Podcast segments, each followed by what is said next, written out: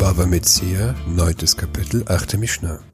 Die folgende Mishnah handelt von einem Pächter, der das Feld pachtet mit der Bedingung, das Feld mit einem bestimmten Getreide zu besehen.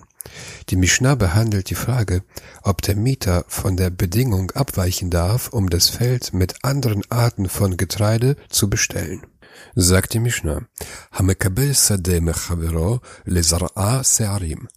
Wer von seinem Nächsten ein Feld übernimmt, um es mit Gerste zu besehen, der Pächter muss von dem Feld einen festgelegten Beitrag als Zahlung abgeben. Die Bedingung für die Pacht war, dass er das Feld nur mit Gerste besehen darf. Loisaren chitim. Er darf es nicht mit Weizen besehen. Da Weizen das Feld mehr erschöpfen als Gerste, darf der Pächter das Feld nicht mit Weizen besehen. Chitim, Iserena Seorim. Weizen, so darf er mit Gerste besehen.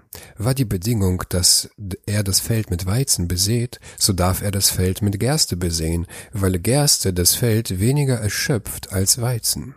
Rabban Shimon ben Gamliel Oser. Rabban Shimon, Sohn Gamliels, verbietet das. Rabban Shimon, Sohn Gamliels, verbietet das Feld mit Gerste zu besehen. Der Talmud erklärt den Grund für seine Meinung.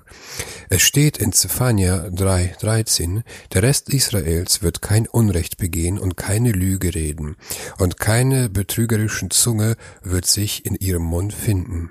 Dieser Vers lehrt, dass es verboten sei, eine abgemachte Bedingung zu ändern, sogar wenn es beiden Parteien, dem Pächter und dem Vermieter, nützt. Ein anderer Grund ist, man sät ein Feld nicht jedes Jahr mit gleichem Getreide. Vielleicht hat der Verpächter das letzte Jahr schon Getreide Gerste ausgesät. Würde der Pächter erneut Gerste aussehen, könnte es dem Feld schaden. Sagt die Mischner weiter. Tvua loiserena kitniot. Übernimmt er es für Getreide, so darf er es nicht mit Hülsenfrüchten besehen denn Hülsenfrüchte belasten die Erde mehr als Getreide. Kitniyot Yisarena Tvua. Übernimmt er es für Hülsenfrüchte, so darf er es mit Getreide besehen.